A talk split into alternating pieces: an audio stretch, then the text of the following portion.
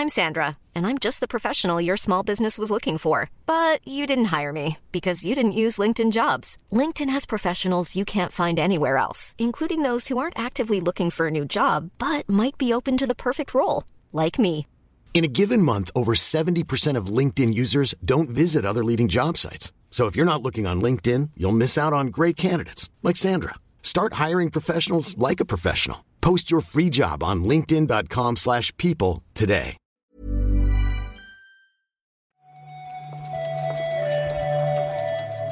Buenos días, bienvenidas, bienvenidos a esta nueva recarga activa.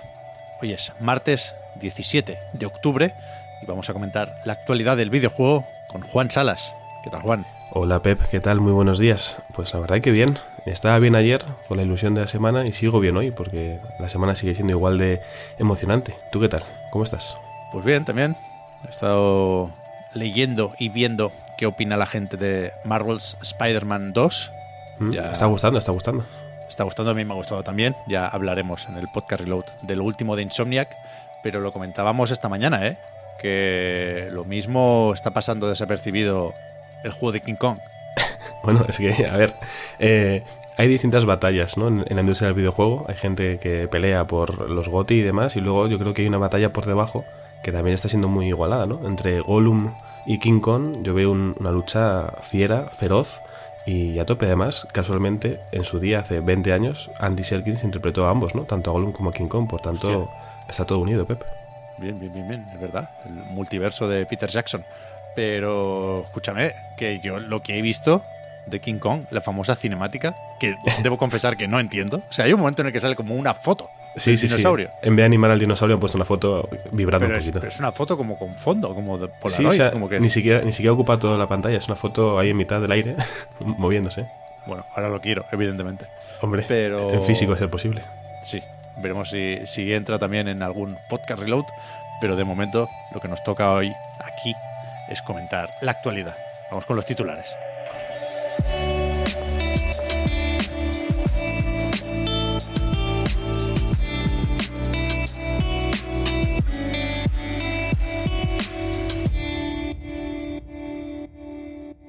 Empezamos con noticias de Bethesda o de Microsoft. Dentro de, dentro de poco, todas las noticias serán de Microsoft, supongo. Exacto.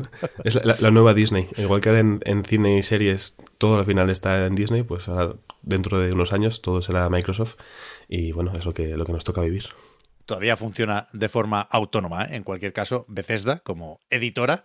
Y, y precisamente mm, ha anunciado Pete Hines, el que era vicepresidente de marketing y comunicación y head of publishing, era la cara visible de esa Bethesda editora, ¿eh? si no contamos a Todd Howard en la parte desarrolladora, y, y dice que, bueno, que después del lanzamiento de Starfield ha visto la oportunidad para cerrar un capítulo y que se jubila, ¿no? Con 54 años. Sí, sí, buena edad con la que jubilarse, Ya ves, la verdad, ya si me, si me preguntas a mí.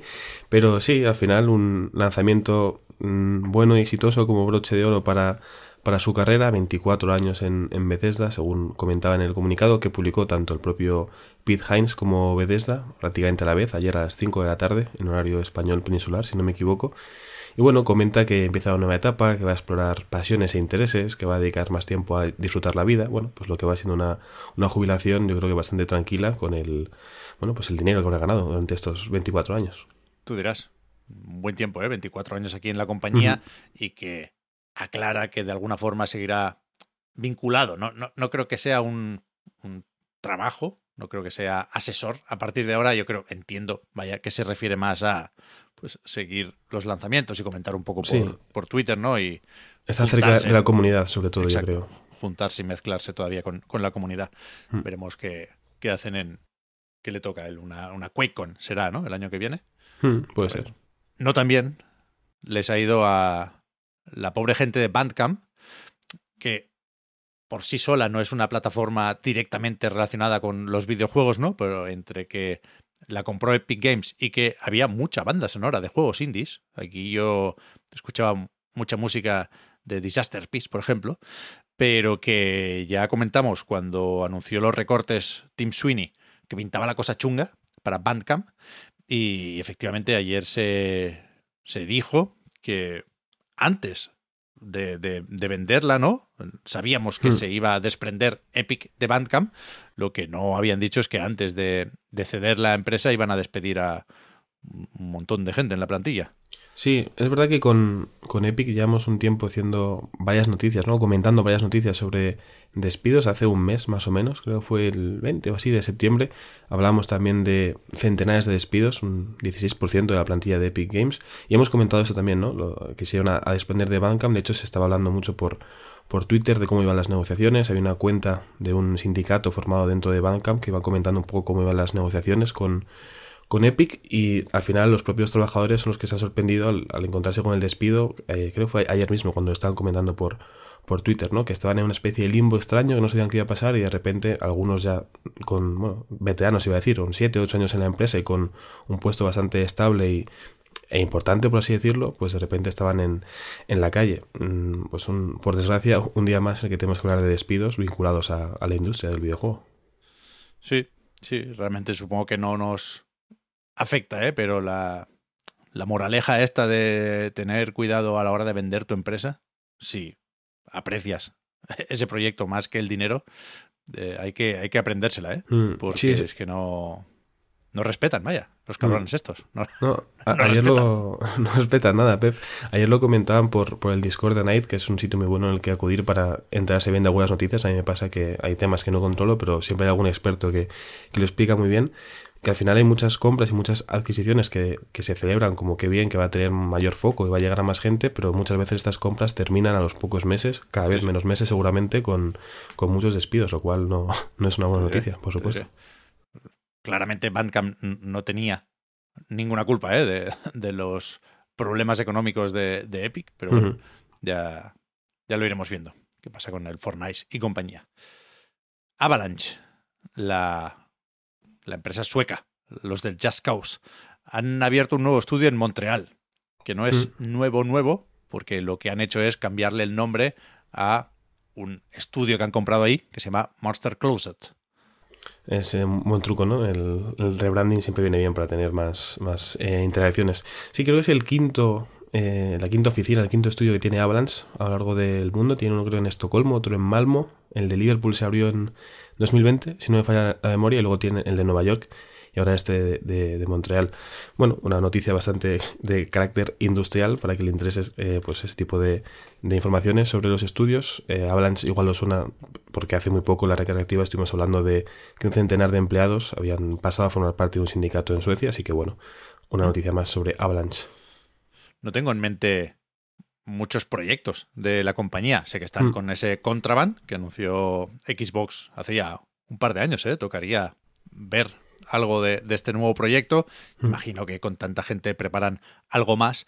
Y lo que no me queda claro es si, si estos de Montreal, los de Monster Closet, continúan con su proyecto o, o pasan a colaborar con Contraband o lo que toque, ¿no? Porque resulta que estos, hasta donde yo he sabido encontrar, porque su web no, no funciona, eh, no llegaron a sacar ningún juego. Es un estudio joven, de veteranos, pero joven, fundado en 2021, y estaban con algo llamado Project Shrine. Y va a ser, o, o acabará siendo, insisto, no lo tengo muy claro, un, un multijugador online de recorrer mazmorras en busca de loot. Bueno, eh, ha- habrá que ver si siguen con eso o se suman a lo de Contraband. Es, pero es que me he quedado bloqueado en la imagen de un estudio joven de veteranos, porque tiene todo el sentido del mundo Claro. que sea un estudio joven, porque, porque lleva poco tiempo y que esté formado por veteranos, pero en mi cabeza es un grupo de gente vestida como el señor Barnes cuando va de, de Jimbo, así con el gorrito, ¿no? Y tipo, o Hey Fellow Kids, ¿no? Del Steve Buscemi, claro. o sea, un grupo de, de gente vestida como, como no toca y con actitud eh, excesivamente juvenil. Esta es una parte importante de la industria del videojuego, ¿eh? Hoy en día. Sí, sí, sí, no. sí, sí. Eh, veteran Coins. Escúchame, Juan, esto yo no me lo podía creer esta mañana cuando lo leía. La gente de Paradox, que viene de decir que está la cosa mala con ese Lamplighters Leak, que no Es ha verdad. vendido lo esperado, y ahora ponen la venda antes de la herida de una forma, no sé si nunca antes vista, pero desde luego eh, es extraño un comunicado como el que leíamos esta mañana para decir que Cities Skylines 2 saldrá tal y como estaba previsto, 24 de octubre en PC, ya se retrasaron las versiones de consola, lo comentábamos el otro día, pero que son conscientes de que el rendimiento no llegará a ser ese día el que, el que esperaban, vaya, y el que, por lo tanto, supongo que esperaríamos los jugadores. Hmm. Algo, algo pasa en Paradox, es, es, extraño esto, es extraño el comunicado, como bien dices Pep, el, un comunicado, típico comunicado con mucho lenguaje eh, ideal de cara a la galería, ¿no? De, bueno, queremos mucho la comunidad, sin fotos esto sería imposible, el, el, equipo ha hecho un trabajo incansable, cosa que no dudo, evidentemente, para ofrecer la mejor experiencia posible, pero bueno, pese a todo esto, eh, el juego va a salir con, con problemas de rendimiento, y pues eh, así, digamos, como bien dices tú, Pep, se pone un poco ya esa venda antes de la herida para cuando la semana que viene salga y tenga esos problemas, pues decir, bueno, nosotros ya avisamos, ¿no? Pero es llamativo, es llamativo, la verdad. Muy llamativo, ¿eh? Aclaran que es un juego de nueva generación y creo que hace poco, precisamente para reflejar esto, eh, cambiaron, subieron los requisitos mínimos y recomendados para esta versión mm. de PC, pero, pero es, yo digo, muy, muy difícil creer la parte en la que dicen que, aún así, sabiendo esto, sabiendo que el rendimiento, el rendimiento será peor de lo esperado, eh, la mejor decisión era sacarlo la semana que viene. Sí, sí, sí. O sea, es, es, bastante llamativa esa frase. Tienen que, que, enseñar los cálculos, ¿no? Un poco. Claro, porque hablan mucho de. Eh, bueno, de pensar en el largo plazo y demás, pero es verdad que una de las frases destacadas es esa: el, lo mejor para el juego es sacarlo ya y luego a partir de ahí ir mejorando. Es como, bueno, a ver, si el juego va a salir roto, habrá que ver cómo es lo mejor para el juego, pero bueno, sus motivos tendrán. También para, para más adelante queda eh, la herramienta para desarrollar mods del juego. Dicen que la tienen en fase beta, pero que no estará lista para, para este mes. Con lo cual, no sé, me, me, me parece todo muy, muy sorprendente, muy, la verdad. Muy extraño, muy extraño. Muy loco, si queréis leer el comunicado en profundidad, en la entrada de la recarga activa en la web, como siempre, tenéis un enlace que os lleva directamente a este Paradox Forum, donde ayer publicaron toda esta información. Sí, sí. Realmente como padre me sale eso de haz lo que quieras, pero luego no vengas llorando, ¿eh? es, me parece una, una puta locura lo que estamos leyendo aquí. Pero bueno, locura, pero para bien, te diría, es lo Sí, que sí, anunció Analog, una nueva consola, esta Analog 3D la llaman, que no deja de ser una reimaginación de la Nintendo 64. Nintendo 64. Hay que pillar a ese niño para el anuncio, ¿eh? Hombre, con la, con la edad que tenga. La vendió, creo, ¿no? Esa historia acabó medio mal. Creo que la, la, acabó vendiendo cuando se hizo famoso o algo así. Eh, historias oscuras del mundo del videojuego. O sea, no me la sé, pero, pero buscaré después. Seguro que tiene cierto interés. Pues sí, ayer vimos este, este anuncio de esta Analog 3D, que yo en cuanto lo vi, lo primero que pensé fue Víctor, ¿no? Como le gustan los cacharritos, es fan de la PlayStation Portal y de cualquier tipo de, de trasto que pueda tener. Trasto con todo el respeto del mundo, ¿eh? Eh, no, no se me entienda mal. Pues en cuanto vi esto dije, bueno, Víctor, de cabeza. Pero bueno, por si os interesa también que sepáis que saldrá a la venta en 2024, que tendrá resolución 4K y que de momento nos podemos apuntar en su web para cuando estén disponibles eh, recibir una notificación. No sabemos todavía el precio, si no me equivoco, No. pero simplemente con la idea de esta reimaginación de la Nintendo 64 entiendo que mucha gente pues estará pendiente para cuando, cuando se publique. Yo no, o sea, no creo que me la compre porque va a ser cara y tampoco tengo muchos juegos de 64, ¿eh? Pero sí tengo ganas de ver el diseño. Me gusta mucho lo que hace Analog Mm. y aquí en, en la web nos dejan entrever un poco el mando, que yo no sé si están jugando al despiste o quieren hacer daño o qué, pero yo no veo tres cuernos aquí, ¿eh? Bueno, es, es justo lo ideal para generar conversación, que estemos ahora un mesecito o dos debatiendo sobre, oye, el mando la están liando y de repente sale la Edge en portada con un reportaje fabuloso y dices, ah, vale, vale, todo está bien. Sí, o sea, yo, yo confío. cabe un, un tercer cuerno, ¿eh? La, la imagen está muy oscura y hay un sombreado que tapa más de medio mando, pero... Pero bueno, sí, supongo que nos tendrán aquí discutiendo. Uf, es que uf, estoy, subi estoy subiendo el brillo, tocando los niveles con el Photoshop. y no, es que no hay, ¿eh? Ojo, Uy, uy, uy, uy, uy, cuidado, uy, uy. drama, drama en directo. No hay, ¿eh? O sea, estoy, estoy viendo la cruceta y el stick Uy, y no hay, no hay, no, no, no, no, no. Igual te lo venden por separado, como una peana, y lo añades así por abajo, clac, y O sea, tienes el- el mando bien. El stick sí tiene la forma un poco del de. Uf, lo de- o sea, estoy bastante orgulloso, ¿eh? No, supongo que lo ha hecho todo el mundo ya, pero que, que se No, ve no, mucho más. Se ve mucho más de la imagen con, con, con el toque este. Pero que, que el stick sí que parece el de 64 por la forma, digamos, pero está a la izquierda de todo del Uy, mando, ¿no? No, uy. no- no está centrado entre el D-pad y los botones. Parece, en definitiva, un, un mando normal de los de ahora, ¿eh? Demasiada innovación jugando a ser dioses con esto, cuidado aquí. Perversión, ¿eh? Bueno, cuando tengamos eh, fecha y o precio, seguiremos informando. Eh, Por supuesto, por supuesto. La verdad es que un Jet Force Gemini a 4K, Víctor, no te, no te va a decir que no, ¿eh? No te va a decir Hombre, es que buenos juegos salieron en la Nintendo 64, la Te verdad. diré, te diré. Vamos a ver qué, qué pasa hoy. hoy. uf, Es que tiene pinta de martes loco hoy, ¿eh? un poco. Martes loco hoy, ¿tú crees? Bueno, Random Tuesday. Sí. bueno, ojalá. ¿Te imaginas que anuncian, no sé, que, que Sony compra Bandai Namco o algo así? Sería curioso, eso, ¿eh? Eso se lo sacó alguien de la manga muy descaradamente, ¿no? Ayer. Eh, bueno, de, de momento, de momento nos falta, nos faltan fuentes, ¿no? Como para poder confirmar algo así, pero Me suena, bueno, soñar, soñar es gratis, oye. Muy, me suena muy raro, ¿eh? Para hacer un juego de, de la serie nueva de Dragon Ball. Qué desastre eso, ¿eh? Uf, eh, cuando, cuando lo vi te lo pasé y dije, seguro que a Pepe le gusta mucho esto. Tiene una Estoy pinta. mal, estoy mal con esto, ¿eh?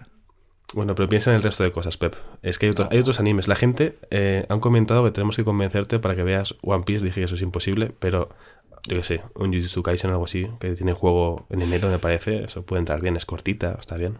Pero que, que ya lo hizo. Ya lo hizo pequeño con GT, ¿eh? Ya, ya, ya. Pero ahora son pequeños los dos, lo cual por tres haciendo la gente pequeña, que, o sea, que no. le gusta mucho la, la gente chibi, la gente chiquita y adorable. Eh, para nada nadie se va a acordar de que ya pasó hace 20 años, no, no pasa nada. que no tiene ni que ser. Ah, no quiero ser hater de Toriyama, ¿eh? Lo, lo último que voy a ser en esta vida. Pero tampoco voy a ver esta serie. Que me pongan un, un Fighters 2, ¿eh? Bueno, tiene que venir el Budokai, es que al final está todo bien, ¿eh? Con Dragon Ball. Todo es bien, que, todo bien. ¿ves? Se remonta, se remonta. Ánimo, gente.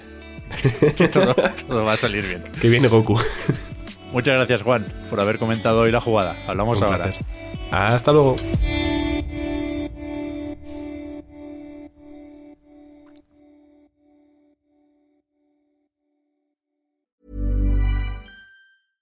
Hiring for your small business? If you're not looking for professionals on LinkedIn, you're looking in the wrong place. That's like looking for your car keys in a fish tank.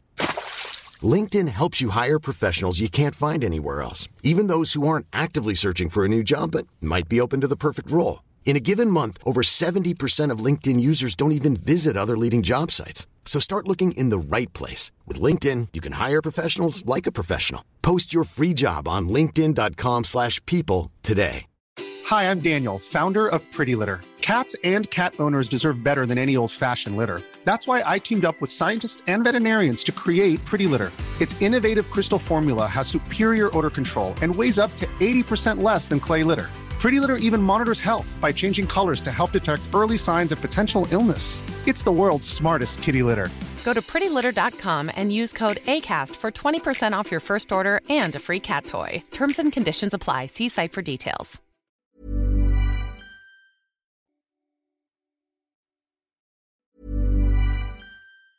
Hi, I'm Daniel, founder of Pretty Litter. Did you know cats tend to hide symptoms of sickness and pain? I learned this the hard way after losing my cat, Gingy. So I created Pretty Litter, a health monitoring litter that helps detect early signs of illness by changing colors, saving you money and potentially your cat's life. Pretty Litter is veterinarian developed, and it's the easiest way to keep tabs on your fur baby's health right at home. Go to prettylitter.com and use code ACAST for 20% off your first order and a free cat toy. Terms and conditions apply. See site for details.